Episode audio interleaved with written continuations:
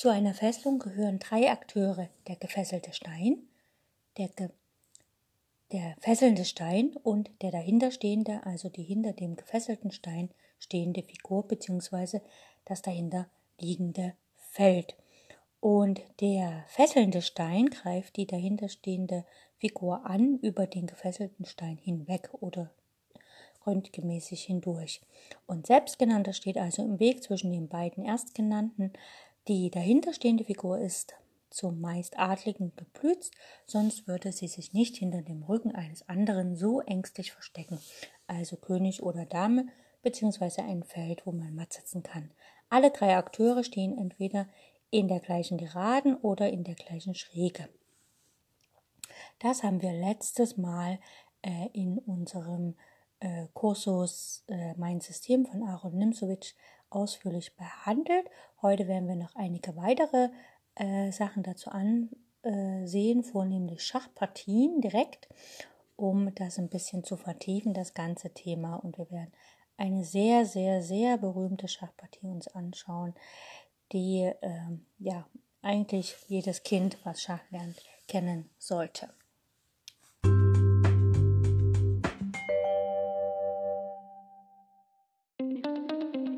Herzlich willkommen auf meinem Podcast Schachradio bzw. Schach on Air.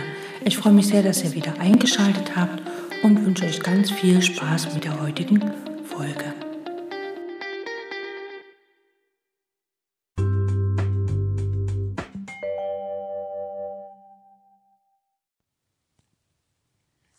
Wir mit einer der berühmtesten Partien der Welt. Und zwar wurde die gespielt zwischen Paul Murphy und Karl von Braunschweig sowie äh, Graf Isat.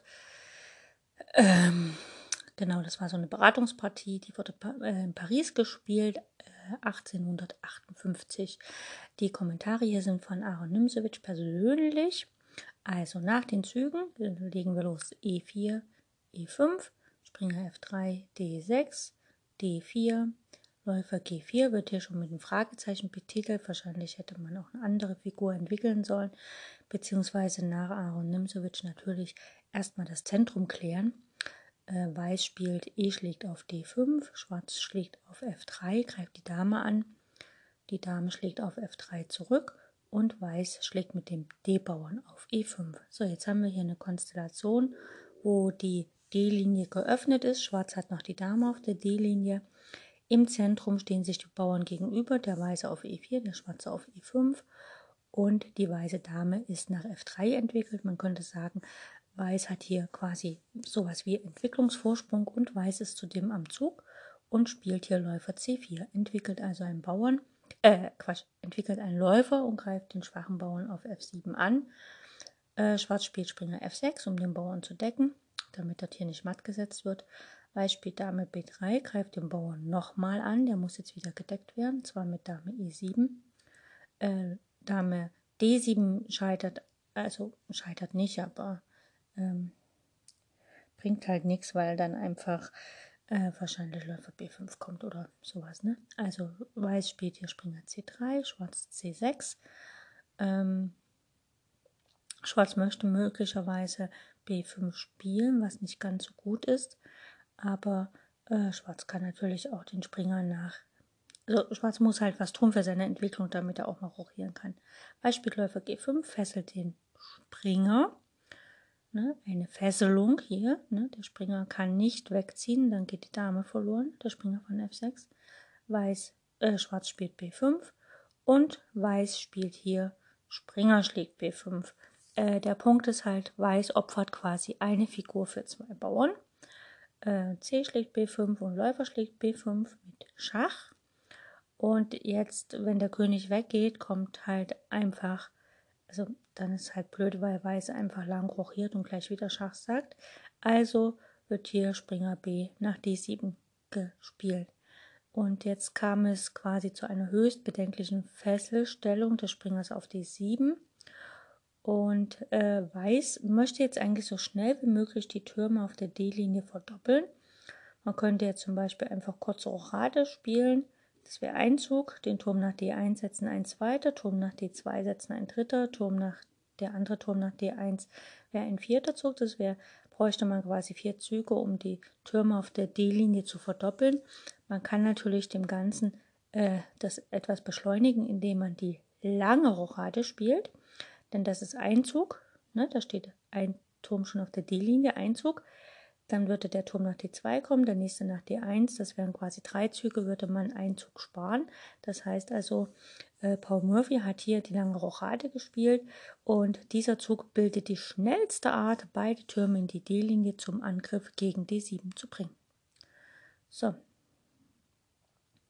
Äh, wenn man in dieser Stellung hier ähm, quasi äh, zu Turm D2 kommt und dann Dame E, also, also wenn Schwarz Turm D8 spielt, äh, dann könnte Weiß ja die Türme äh, einfach verdoppeln auf der D-Linie mit Turm D2, dann spielt Schwarz von mir aus Dame E6, um mal den Läufer zu befreien.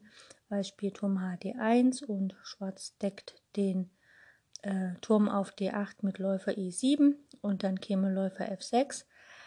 Ähm, das würde quasi eine Figur gewinnen, das Ganze. Äh, letztlich ist es aber Paul Murphy nicht genug. Er spielt nach Turm D8, macht er folgendes. Der Springer auf D7 ist gefesselt und der ist auch echt gefesselt. Aber ähm, der Springer auf D7 ist ja wie. Also, okay, wir zeigen erst, was er spielt.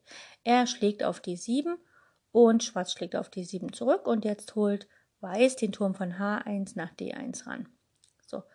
Und jetzt war ja gerade eine Abtauschkombination. Gehen wir mal zurück, wo Schwarz ähm, Turm D8 gespielt hatte. Ne? Also Weiß hat lang rochiert und Schwarz hat mit Turm D8 den Springer gedeckt. Jetzt gucken wir uns mal an. Dieser Springer oder das Feld äh, D7 wird quasi von vier Figuren gedeckt. Einmal vom Turm auf D8, vom König auf E8, von der Dame auf E7 und vom Springer auf F6. Wobei der Springer auf F6 nicht wirklich deckt, denn äh, der ist ja gefesselt wegen der Dame. Ja, das heißt also, Schwarz hat hier effektiv, sagen wir mal, dreieinhalb Verteidiger für den Springer auf ähm, D7. Und Weiß hat eigentlich nur den Läufer und den Turm auf D1 als Angreifer. Aber er hat noch nicht den Turm H1 als Angreifer. Und wie gesagt, Weiß könnte jetzt einfach mit Turm D2 und Turm H nach D1 die Angreifer verdoppeln, also vermehren. Aber er kann auch folgendes machen. Er kann quasi den Turm mit dem Turm auf D7 nehmen. Die Dame wird nicht zurückschlagen, der Springer auch nicht, also muss der Turm schlagen.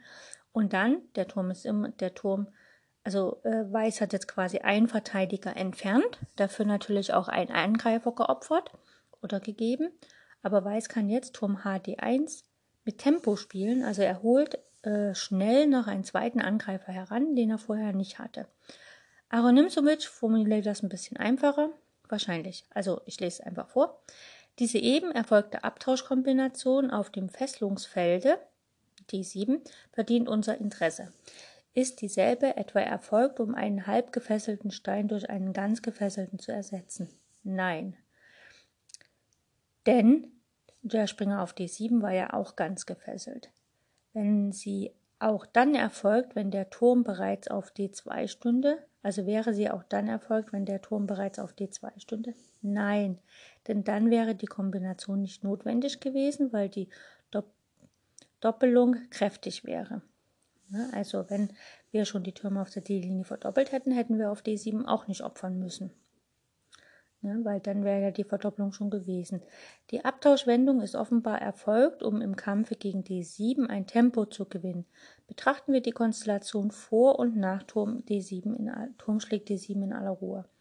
Vor Turm schlägt D7 hatte Weiß zwei Angreifer gegen zwei reelle Verteidiger, denn der Springer F6 ist halb tot und die Dame als zu große Figur würde im Raufhandel um den kleinen neuen Turm unmittelbar darauf ersetzt, während Schwarz den Verteidiger Turm T8 unwiederbringlich einbüßt. Also hat Weiß eine Kampfeinheit profitiert und sich solche, so, so, solchermaßen das Meer im Kampf um den gefesselten Stein gesichert. Demnach besteht das weiße Motiv im Tempogewinn. Und ähm, Jetzt nach Dame E6, upsala, nach Dame E6 hätte nun Läufer schlägt F6 leicht gewonnen, aber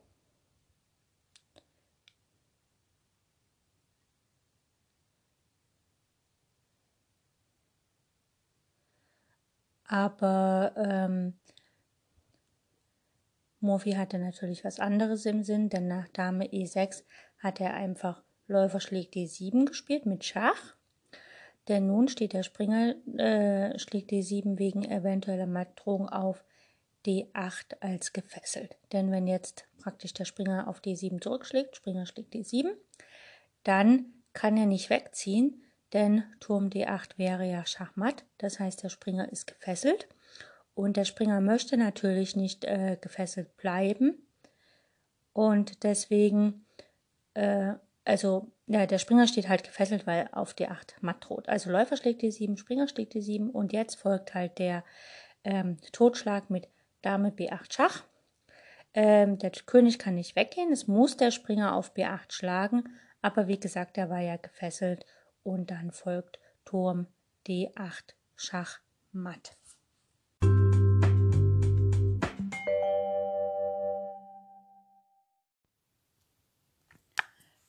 Schauen wir uns noch ein Beispiel ähm, bezüglich des Tempogewinns noch einmal an. Und zwar, ähm, wer, das hatte ich das letzte Mal schon, aber es ist gut, das nochmal zu wiederholen, einfach um nochmal ähm, das ein bisschen klarer zu stellen. Und zwar der weiße König steht auf dem Feld H1, ein weißer Turm auf F3, ein weißer Läufer auf B2, ein Bauer auf A5 und ein Bauer auf C3. Das sind die weißen Figuren.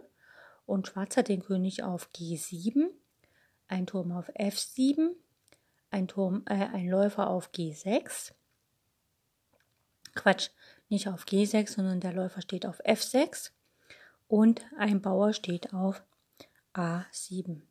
Wenn wir uns jetzt mal alle Figuren wegdenken, äh, dann wäre es natürlich optimal, wenn der Weiße dem Bauern einen Zug, weil also dem Bauern praktisch schon auf B4 stehen hätte und nicht erst auf B3, denn dann wird es nicht ausreichen, dass der schwarze König rüberläuft, denn äh, dann hat Schwarz quasi nur nach äh, Weiß quasi nur nach zwei Züge, nämlich den Zug B4, B5 und dann B6, um halt einzuziehen. Und der schwarze König käme quasi zu spät. Das heißt also, wenn wir hier äh, sozusagen einen Generalabtausch auf dem Feld F6 vornehmen mit Läufer schlägt F6, Turm schlägt F6, Turm schlägt F6, König schlägt F6, dann steht der König schon im Quadrat von dem B3-Bauern und ähm, das würde dann alles nicht mehr ausreichen, um zu gewinnen, sondern es würde halt quasi in Remis enden.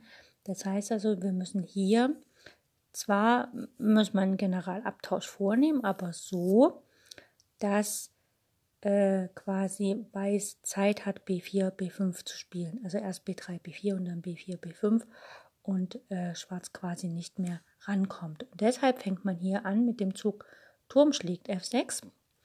Und äh, Schwarz kann ja nicht mit dem König nehmen, er muss mit dem Turm nehmen, also Turm schlägt B6. Und jetzt sehen wir schon, dass der Turm ganz gefesselt ist von dem Läufer auf B2. Das heißt also, Schwarz hat gar nicht die Zeit, das Tempo zu benutzen, um den König heranzuführen. Weiß kann jetzt einfach B4 spielen und selbst wenn Schwarz jetzt versucht, mit dem König nach F7 zu gehen, quasi wieder ins, also ins Quadrat einzutreten von den Bauern, reicht das nicht, weil er einfach mit Läufer schlägt F6 und König schlägt F6 abgelenkt wird und mit B5 quasi der König nicht mehr ins Quadrat rein kann. Ne? Denn auf F6 ähm, steht er zwar im Quadrat, aber der Weiße kann halt mit B5 einfach vorwärts gehen. Und wenn jetzt der König wieder ins Quadrat eintritt, also sozusagen ähm, König E6 gespielt wird, dann kann Schwarz einfach B6 spielen, es wird auf B6 getauscht und der Bauer zieht ein. Wenn dort, also äh, es wird auf B6 getauscht, aber nicht der ähm, Bauer schlägt auf B6 und zieht auf B ein, sondern der Bauer zieht auf A8 ein und da kommt der König zu spät, denn in das Quadrat des A-Bauern kann er nicht mehr eintreten. Dazu ist er einfach zu weit weg. Ne? Da ist er nicht mehr einzuholen.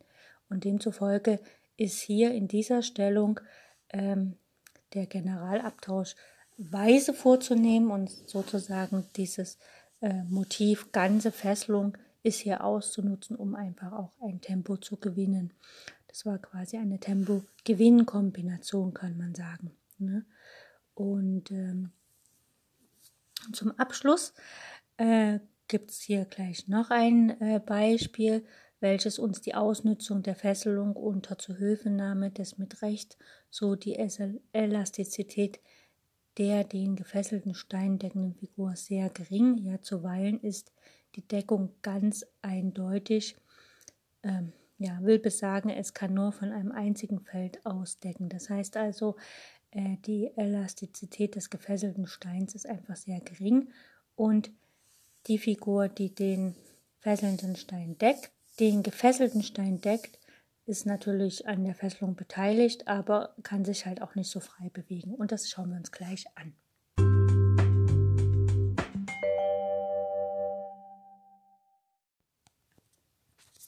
So, wir haben folgende Stellung auf dem Brett. Der weiße König steht auf H1, ein weißer Turm auf E2, ein weißer Läufer auf C3 sowie ein weißer Bauer auf G2.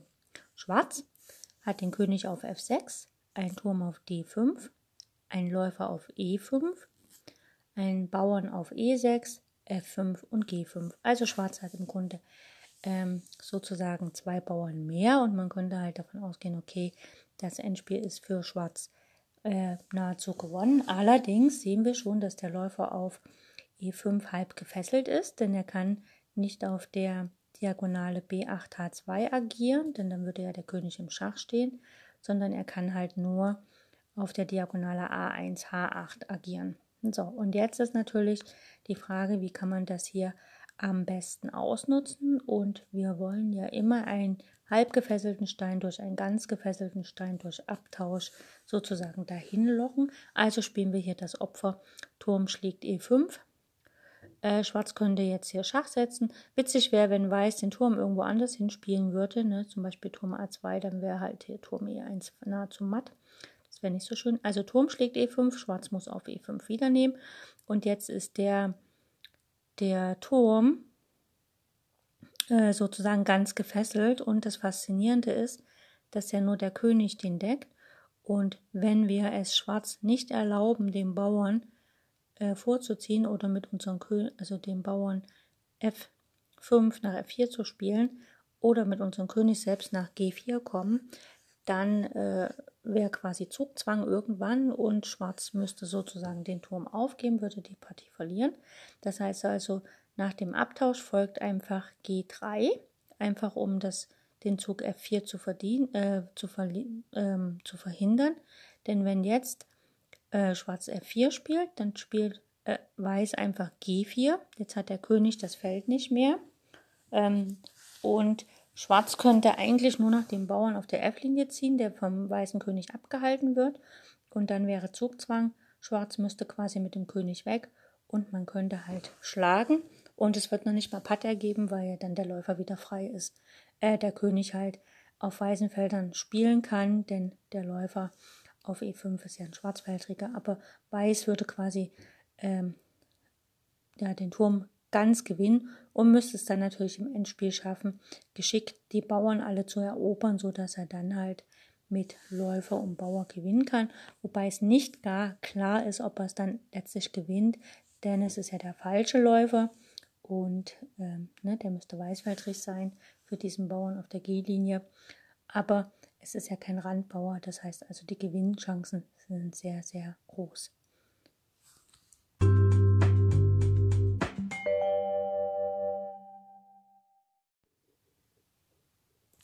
Und schauen wir uns mal das Thema Entfesselung an, denn es ist ja auch wichtig, dass man halt einfach ähm, sozusagen äh, auch in der Lage ist, äh, quasi eine Fesselung aufzuheben. Da schauen wir uns mal folgende Partie an. Nach den Zügen E4, E5, Springer F3, Springer C6, Läufer C4, Läufer C5, Springer C3, Springer F6, D3, D6, äh, kann Weiß durch Läufer G5 fesseln, den Springer fesseln auf F6 und merkwürdig genug zaubert diese kleine simple Fesselung einen Urwald von Möglichkeiten hervor. Läufer G5 soll den kecken Läufer unmittelbar, also nach ähm, Läufer G5 soll Schwarz den kecken Läufer unmittelbar befragen, nämlich durch H6, Läufer H4, G5. Oder äh, nach Läufer G5 soll er sich im Gegenteil die größte Reserve auferlegen und unbefangen ähm, lächelnd Läufer E6 ziehen. Kann ja auch sein, ne? Äh, oder soll er halt Läufer G5 mit einer Gegenfesselung, Läufer G4 äh, riskieren oder am Ende dürfte es vielleicht sogar angebracht erscheinen, um sich mittels die mit dem Fesselungszugläufer G5 verdrohende Wirkung, nämlich Springer D5 nebst Aufreißung des Königsflügels durch Springer oder Läufer F6 zu ignorieren mittels Springer D4. Ruhig äh, einfach mehr ums Zentrum zu spielen. Äh, Läufer G5 kann natürlich auch mit Springer A5 beantwortet werden oder nach Läufer G5 kann natürlich auch einfach ähm, Rochade gespielt werden und die Fesselung erstmal quasi nach Einzug äh, aufrechterhalten werden. Und wir werden uns nun quasi versuchen, mit den wichtigsten Entfesselungsmethoden jede einzeln für sich zu befassen.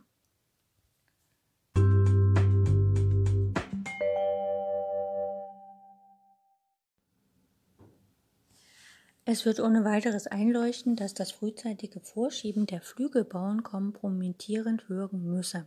Also in der schottischen Partie, um ein Beispiel zu geben, kann sich nach E4, E4, E5, Springer F3, Springer C6, D4, E schlägt D4, Springer schlägt D4, Springer F6, Springer C3, Läufer B4, Springer C schlägt C6, die Dame ist angegriffen, B schlägt C6, Läufer D3, D5, E schlägt D5, C schlägt D5, Weiß kurze Orade, Schwarz kurze Orade, Läufer G5, C6, Springer E2, die Zugfolge H6, Läufer H4, G5. Ähm, geschehen. Und nach Läufer G3 hat Weiß den Angriff F4. Ne, Weiß kann dann F4 spielen. Und auch die Möglichkeit, die durch G5 geschwächten Punkte H5 und auch F5, die Bauerndeckung G6 fehlt ja nun für immer, äh, zu besetzen. Das Befragen war hier also übel angebracht, beziehungsweise war das Befragen, das zweifache Befragen nicht ganz so günstig. Andererseits kann das Befragen durchaus ein Platze sein und dazu gibt es folgende Turnierpartie. Gespielt in Karlsbad 1907 zwischen Erich Kohn und Aaron Nimzowitsch. Es geht los mit E4, E5, Springer C3, Läufer C5, Springer F3, D6, Weiß spielt D4, E schlägt auf D4, der Springer schlägt auf D4 und der schwarze Springer geht nach F6. Weiß spielt Läufer E2, Schwarz rochiert, Weiß rochiert und Turm E8. Schwarz hat das Zentrum aufgegeben, drückt aber nun gegen den äh, Bauern auf E4 und Weiß spielt Springer B3. Der schwarze Läufer geht nach B6 und jetzt spielt Weiß ähm, Läufer G5 fesselt quasi den Springer. Richtig wäre hier gewesen, Läufer F3 zu spielen. Und Schwarz spielt hier H6, äh, damit der Läuferzug, das machen ja viele, die Läufer G5 und, und praktisch die Fesselung aufbauen, die geben nicht gerne die Fesselung wieder her. Also folgt auch hier Läufer H4 und hier kann Schwarz getrost einfach G5 spielen, denn äh, die Schwächen am Königsflügel fallen nicht ganz so schwer ins Gewicht. Läufer kommt nach G3 und Schwarz spielt Springer schlägt E4. Um diesen wichtigen Bauern zu erobern, hat Schwarz die Lockerung der eigenen Stellung mit in Kauf genommen. Es geschah weiter, Springer schlägt auf E4, Turm schlägt auf E4 und Weiß spielt Läufer D3. Schwarz spielt dagegen mit Läufer äh, G4, denn der F3-Bauer kann sich nicht bewegen. Die Dame geht nach D2 und der Turm geht zurück nach E8. Aber Schwarz hat halt durch dieses Tempo quasi ähm, eine Figur mehr im Spiel. Und nach Springer C6 und Dame F6 war die schwarze Stellung konsolidiert. Namentlich wirkt aber der Bauer D6 stabil. Schwarz gewann dann relativ leicht. Wir können uns hier den Rest noch schnell anschauen. Schwarz, äh, Weiß spielt A4, Schwarz A5, H4, ähm, Dame nach F6, ne, guckt nach B2, es kommt H schlägt G5, H schlägt G5, die H-Linie ist offen, muss man bedenken, ne, dann ähm, Springer C1, Schwarz spielt Springer C6, Weiß Springer A2, hat keine so guten Felder, ne? Äh, der ähm, Bauer hängt auf B2, aber äh, was kräftiger und mehr ins Gewicht fällt, ist halt einfach die Schwäche auf F2 und das Schwarz natürlich zur H-Linie schwenken kann, nämlich König G7, Springer C3 und dann folgt Dame H6 mit der Idee halt Turm H8 und dann ähm, gewinnt Weiß, äh, Schwarz relativ leicht das Spiel auf der H-Linie denn der Turm kann zwar nach weggehen von F1, aber das ändert nichts. Das Weiß einfach mit Dame H1 in die weiße, äh, das Schwarz mit Dame H1 in die schwarze Stellung eindringt und die Partie für sich entscheidet. Demzufolge hat hier Weiß aufgegeben und Aaron Nimsovic hat gewonnen. Und äh, der äh, Aronimsewitsch schreibt, wir haben mit Absicht zwei extreme Fälle gebracht, um zu sehen, worauf es beim Befragen eigentlich ankäme. Wir sind zu dem Resultat gelangt, dass das Befragen lockere, demgemäß nur gegen anderweitige Kompensation geschehen darf. Wir haben mit der Absicht, achso, steht das gleiche nochmal. Ähm, es ist halt so, dass ähm, praktisch dieses doppelte Befragen eigentlich immer die eigene Bauernstellung schwächt und man das echt nur machen sollte, wenn es nötig ist und man dafür natürlich andere Arten von Vorteil erreicht. Ich hatte mal gegen jemand gespielt, der ein bisschen stärker war als ich und er hat auch mit seinen beiden Bauern halt äh, praktisch meine fesselnde Figur befragt und quasi weggelockt. Damit hatte er seine Königsstellung ziemlich aufgerissen und letztlich habe ich dann mit dem Läuferpaar ihn besiegen können. Das war sehr schön, eine sehr, sehr schöne Partie. Ich weiß gar nicht, wann das gespielt wurde. Ich kann mich halt nur erinnern, dass es ein älterer Herr war und irgendeine Partie in Tschechien gespielt. Ja, äh, ich werde sie hier halt jetzt nicht vorführen, weil ich jetzt nicht genau weiß, wo ich sie finde. Und weiter geht es hier gleich mit einem zweiten Partiebeispiel.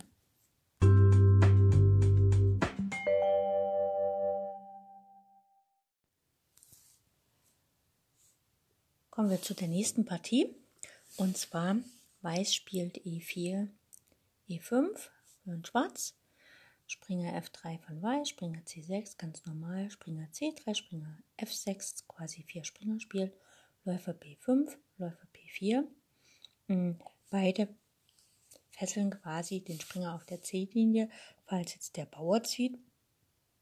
Äh, Weiß rochiert, Schwarz rochiert, das ist auch eine Art der Entfesselung. Man geht einfach mit der ähm, Figur, die hinter dem gefesselten Stein steht, weg. Dann ist er entfesselt.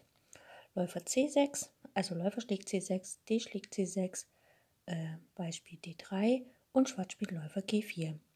Weiß befragt den Läufer direkt mit H3 und Schwarz spielt Läufer H5. Jetzt wäre G4 ein weiteres Befragen des Läufers direkt ein Fehler, weil Schwarz kann Springer schlägt G4 spielen H schlägt G4 und Läufer schlägt G4 und Schwarz droht halt einfach F5, was dann natürlich für Schwarz Material verliert.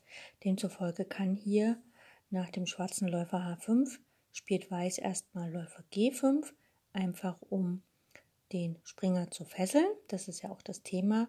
Und hier, wie ich schon gesagt habe, man kann entfesseln, indem man die Figur, die hinter dem gefesselten Stein steht, äh, wegzieht und da spielt hier Schwarz Dame D6. Hier schlägt der Läufer auf F6 und die Dame schlägt auf F6 und jetzt spielt Weiß G4 und hier ist das in dem Torschauß korrekt, denn der schwarze Läufer gelangt nach G6, wo er gegen die nicht zu erschütternde Bauernmasse E4 und D3 beißt. Also der Läufer auf G6 wird quasi, äh, der Läufer von H5 wird durch G4 quasi auf dem Feld gezwungen, wo er erstmal wieder Zeit braucht, um auch sich wieder am Spiel zu beteiligen. Ähm, hätte Schwarz noch seinen D-Bauern, also D6 statt C6, ne? dann könnte er ähm, durch, also dann könnte er halt einfach einen Bauernhebel ansetzen, nämlich D6, D5 spielen und praktisch den Bauern von E4 weglocken und dann würde halt dieser Läufer auf G6 letztlich nicht auf Granit beißen. Gewiss kann der Läufer G6 schließlich durch F6, also durch den Zug F7, F6 nach F7 gebracht werden, aber das kostet wie gesagt Zeit, denn die Dame muss ja erstmal von F6 wegziehen, dann der Bauer nach F6 und dann kommt der Läufer nach F7. Das sind ja mindestens drei Züge, wo Weiß natürlich auch Züge macht. Weiß aber hat nichts auszustehen, denn bei kompakter Mitte ist ein gelockerter Königsflügel leicht zu verteidigen. Äh, noch mehr als das, dieser gelockerte Königsflügel wird zu einem sich langsam aber sicher vorwärts drängenden Angriffsinstrument, äh, namentlich mit Hilfe des vorgelegentlichen Springer F5. Dazu hat auch Aaron Simic eine Partie gespielt. Äh, genau. Und nach nun, nachdem wir den logischen Zusammenhang zwischen den Begriffen Einöde und Zentrum einigermaßen präzisiert haben, wird uns es ein Genuss sein, ähm, dem Anfang unseres dritten Abschnitts erwähnte Stellung zu analysieren. Und zwar haben wir nämlich hier ähm, diese Stellung, wo der Läufer, also fangen wir nochmal an, die Stellung entsteht nach E4, E5, Springer F3, Springer C6 Läufer C4, Läufer C5, Springer C3, Springer F6, also ähnlich wie gerade eben, alle vier Springer sind raus und die Läufer stehen auf der C-Linie. Äh, Weiß spielt D3, Schwarz D6, Weiß spielt Läufer G5, Schwarz vertreibt den Läufer mit H6 und Läufer H4 und jetzt kommt G5 und der Läufer geht nach G3. So, wie gesagt, wir wissen ja jetzt, was Einöde und Zentrum ist und ähm, Jetzt muss uns die Frage interessieren, ob die Einöde, in die der Läufer G3 gedrängt worden ist, durch den Zentralvorstoß belebt, Vorstoß belebt werden kann oder nicht. Zu diesem Zweck ist es angezeigt, die weißen Angriffsmöglichkeiten in der Mitte unter, Lupe, unter die Lupe zu nehmen. Es zeigt sich, dass Läufer B5, ne, Weiß spielt Läufer B5 und dann D3, D4, die eine und Springer D5 mit C3 und D4 die andere Möglichkeit darstellt. Nebenbei bemerkt ist Springer D5 der Diagonalvorposten in der Diagonale des Läufers auf C4, ganz analog zum Vorposten in einer Linie.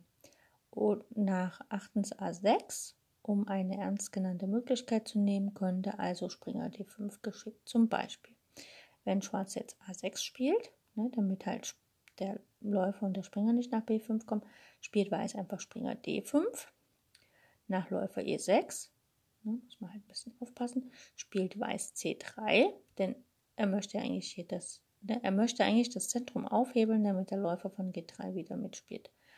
Schwarz spielt Läufer D5, schlägt also den Springer auf D5. Es wird E schlägt D5 gespielt. Jetzt könnte man sagen, das sieht ein bisschen sehr komisch aus. Äh, aber nach Springer E7 muss ja der Bauer nochmal gedeckt werden. Und dann folgt einfach erstmal D4, um das Zentrum weiter zu klären. Und nach E schlägt D4 äh, und Springer schlägt D4, ist Weiß halt den Doppelbauern los. Und Schwarz kann einen Bauern einstecken, aber nach Springer E schlägt auf D5, folgt einfach die Rochade. Wäre Weiß vorzuziehen, denn der nun lebendig gewordene Läufer G3 wird sich keineswegs mehr in Zurückhaltung üben. Also der Läufer von G3 wird einfach definitiv mitspielen und seine äh, Stärke auch entfalten. Das heißt, hier hat Weiß freiwillig einen Bauern gegeben, einfach um, ähm, äh, um mitzuspielen. Aber wir können noch mal schauen. Also nachdem Schwarz G5 gespielt hat, äh, spielt Weißläufer G3, kann aber auch Schwarzläufer G4 spielen, den Springer fesseln, um die Zentralaspirationen äh, des Weißen einigermaßen einzudämmen. In einer Partie geschah nun aber H4, also nicht H3, um den Läufer zu befragen, sondern H4, um zu schauen, was hier mit dem Bauern passiert. Äh, möglich wäre hier Turm G8 gewesen oder auch König D7. Ähm, aber gespielt wurde Springer H5. Und jetzt äh, spielt Weiß H schlägt G4. Äh, nee, H schlägt G5. Und so lockend der Zug auch aussieht, denn es ist nicht das Schlagen die natürliche Konsequenz des Bauernvorschlags, so war eigentlich Springer D5 das rechte Spiel, denn die Logik wäre, H4 hat den Springer, hat Springer H5 erzwungen und dadurch hat Weiß ein Plus in der Mitte erzielt und dieses durch Springer D5 ausgenutzt. Also das wäre der natürliche Zug von Weiß gewesen, Springer D5. Hier wurde aber H schlägt G5 gespielt und jetzt hat halt Schwarz die Möglichkeit ins Zentrum zu spielen mit Springer D4. Äh, diese Zugumstellung verliert, weil Weiß eine überraschende Kombination im Petto hat. Äh, und zwar, ähm, schauen wir mal, Weiß kann nämlich jetzt hier spielen Läufer E5, Läufer schlägt E5. Also Läufer schlägt den Bauern. Äh, Läufer schlägt F3. G schlägt F3, nicht die Dame, sondern G schlägt F3. Wir wollen ja hier nicht das Schach auf äh, C2 haben. D schlägt E5. Jetzt kann man sagen, Weiß hat ziemlich viel Material geopfert. Aber Turm schlägt H5. Turm G8 von mir aus. Dann kommt F4. Der Bauer wird gedeckt. E schlägt F4, dann geht die Dame nach G4. Ne, der Bauer wird wieder gedeckt, man kann ja mit dem Turm wieder schlagen. Und nach Springer C3, C2 Schach kommt einfach König D2 und nach Springer A1 spielt Weiß einfach Läufer schlägt F7 mit Schach. Und jetzt ist es nahezu egal, wo der schwarze König hingeht. Weiß wird einfach mit dem Springer weiter Schach sagen, wird weiter Material gewinnen. Äh, wenn der Schwarze auf F7 schlägt, kann halt die Dame ins Geschehen eingreifen und wie gesagt, Schwarz wird einfach Material verlieren und letztlich ist der König halt so in Gefahr, dass er auch verlieren könnte. Aber wenn nach dem Schwarzen, äh, wenn nach H schlägt G5 Schwarz nicht Springer D4 spielt, sondern sagen wir mal Springer G3, dann kann man den mit den F-Bauern rausnehmen. F schlägt G3 und jetzt Springer D4 konnte Schwarz einen sehr schönen Angriff einleiten, denn wenn jetzt Turm H6 kommt, dann kommt Turm H6 und G schlägt H6, dann kommt von Schwarz Läufer F3 und nach G schlägt F3 käme von Schwarz Dame G5, was natürlich für Weiß nicht sehr schön wäre. Ähm, Schwarz, Weiß kann aber nach Springer G3, F schlägt G3, ähm, kann natürlich nach Springer D4 von Schwarz auch Weiß Springer D5 spielen. Dieser Versuch, das Zentrum auszunutzen, kommt allerdings jetzt hier zu spät. Dann ist Erfolg Läufer schlägt F3, G schlägt F3, Dame nach G5. Dann würde Weiß G4 spielen, C6 und Dame H5, äh, Turm H5 und dann C schlägt D5. Also Schwarz würde quasi zwar die Dame geben, aber äh, quasi alle weißen Offiziere außer den einen Turm gewinnen. Und das wäre natürlich, also ja, würde quasi alle Figuren gewinnen, denn ähm, wenn der weiße Turm hier schlägt, schlägt der Bauer zurück, die Turmlinie ist offen, die Haarlinie und dann kann man die Dame zurückgewinnen. Das ist natürlich dann nicht mehr ganz so schön. Also eine sehr interessante Sache hier. Äh, es ist somit für den Lernenden von größter Bedeutung zu verstehen, dass das Befragen, das sich doch anscheinend nur an der Seite abspielt, im Grunde ein Zentrumsproblem darstellt. Und äh, wir werden dieses Beispiel später im Buch nochmal ausführlich demonstrieren.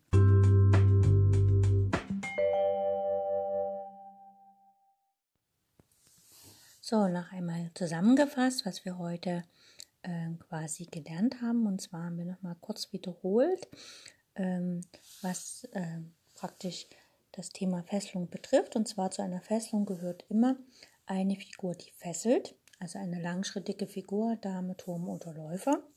Bauer, Springer und König können nicht fesseln.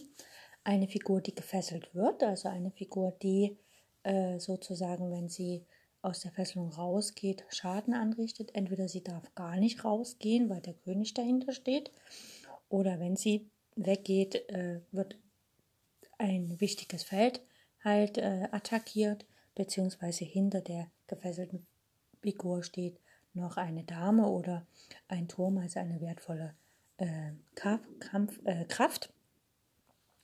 Und zu der Fesselung gehört natürlich der dahinterstehende Stein, also entweder der König, die Dame, eine hochwertige Figur oder ein extrem wichtiges Feld. Ähm, die gefesselte Figur kann nie ein König sein, denn äh, die gefesselte Figur ist immer einem direkten Angriff ausgesetzt und ein direkter Angriff auf den König ist ja natürlich ein Schach und aus einem Schach muss man direkt herausgehen. Deswegen nennt man eigentlich eine Fesselung auf den König, also wo der König quasi der gefesselte Stein wäre, nennt man entweder Spieß oder sogar Röntgenangriff, je nachdem.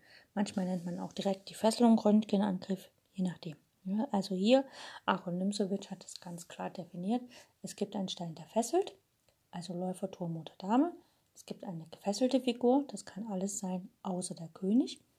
Und es gibt natürlich eine Figur, die hinter der gefesselten Figur steht. Das kann der König, die Dame oder ein Turm sein, also oder ein wichtiges Feld, sozusagen äh, vorzugsweise König oder Dame. Äh, dann unterscheidet Aaron Nimzowitsch noch zwischen halb gefesselt und ganz gefesselt. Für ihn ist die Figur, die sich auf der Diagonale, Reihe oder Linie äh, bewegen kann, wie der Stein, der fesselt. Also wenn ein Turm ein Turm fesselt oder eine Dame eine Dame oder ein Läufer ein Läufer, dann ist das eine halb gefesselte Figur. Und eine Figur, die gar nicht wegziehen kann, also wie zum Beispiel ein Springer oder halt ähm, ja, ein Springer zum Beispiel, das ist dann eine ganz gefesselte Figur. Oder wenn ein Turm von einem Läufer gefesselt ist, dann ist er auch ganz gefesselt. Oder ein Läufer vom Turm, dann ist er auch ganz gefesselt und so weiter. Oder ein Bauer halt von der Seite, ne, so diagonal oder halt äh, von der Seite direkt auf der Reihe, dann sind das ganz gefesselte Figuren und äh, an dem Festungspunkt kann man immer Abtauschmanöver ähm, vollziehen. Es ist wichtig, dass man halt schaut, wenn ich dieses Abtauschmanöver mache an dem, an dem Punkt, wo eine gefesselte Figur steht, dann gilt es darauf zu achten, dass man mit diesem Abtauschmanöver möglicherweise ein Tempo gewinnt oder halt ähm, sozusagen die Figur, wegen der gefesselt ist, also die dahinterstehende Figur an die Deckung des gefesselten Steins gebunden ist, was dann natürlich letztlich zum Materialverlust führen kann. Äh, wie gesagt, es kann auch so abgetauscht werden am Fesselungspunkt, dass äh, die Seite, die den, die Fesselung aufbaut, äh, sozusagen ein Tempo gewinnt, um letztlich im Endspiel dieses Tempo für einen Bauernvorzug oder einen Königsvorzug einzusetzen. Genau, dann ähm, sind wir zum ähm, Problem der Entfesselung gekommen. Also wie kann man ähm, eine Figur entfesseln? Und da haben wir uns heute das Thema die Befragung angeschaut. Das heißt also, ähm, ein Bauer greift ähm, die Figur, die fesselt, also den fesselnden Stein, direkt an und versucht ihn halt von der Linie Diagonale oder so zu drängen, so dass quasi die Fesselung dann aufgegeben werden muss. Und dieses direkte Befragen, also geschieht meistens, wenn ein Läufer nach G5 kommt, dann spielt man halt einfach H6 und befragt den Läufer. Und wenn der Läufer dann nach H4 geht, dann ist immer die Frage, soll ich halt selber nochmal mit G5 nachsetzen oder es lieber lassen? Und eigentlich ist das Thema äh, der Befragung immer so, dass man halt am Flügel spielt, aber aufs Zentrum einwirkt. Was natürlich sehr wichtig ist äh, zu wissen, und die Frage ist halt immer, reißt man sich die Bauernstellung vor dem Königsflügel so auf mit diesem Befragen oder lässt man das lieber? Also man sagt, okay, dieses Befragen, dieses äh, Entfesseln durch Befragung ist eigentlich nur zu empfehlen, wenn derjenige, der dann mit den Bauern die Bauern so aufreißt, wenn er noch eine andere ähm, Art von Lohn dafür bekommt. Ne? Das sollte man nicht nur so machen, um diesen fesselnde Figur da wegzubekommen, sondern man macht es eigentlich, damit der Springer dann aktiv ins Zentrum wirken kann oder damit man halt eine Schwäche schafft und also eine Schwäche beim Gegner schafft und, dann letztlich sogar äh, auf zwei Schwächen spielen kann. Ne? Gut, das war es soweit bisher. Und das nächste Thema ist halt dann beim Problem der Entfesselung das Ignorieren der Drohung bzw. die Zulassung, ähm, dass halt, also man geht einfach weg und erlaubt die, die, das Schlagen der hinteren Figur. Und man kann auch noch sagen, Reserven eilen herbei, um die Entfesselung auf friedlichen Wege zu erreichen oder das Lavieren und ähm, sich quasi äh, Zeit nehmen für das Befragen oder das Ignorieren oder Reserven herbeizuholen. Genau, das kommt dann noch als nächstes zum Problem der Entfesselung. Ich danke fürs Zuhören, wünsche euch maximalen Erfolg bei euren eigenen Partien und freue mich auf die nächste Sendung.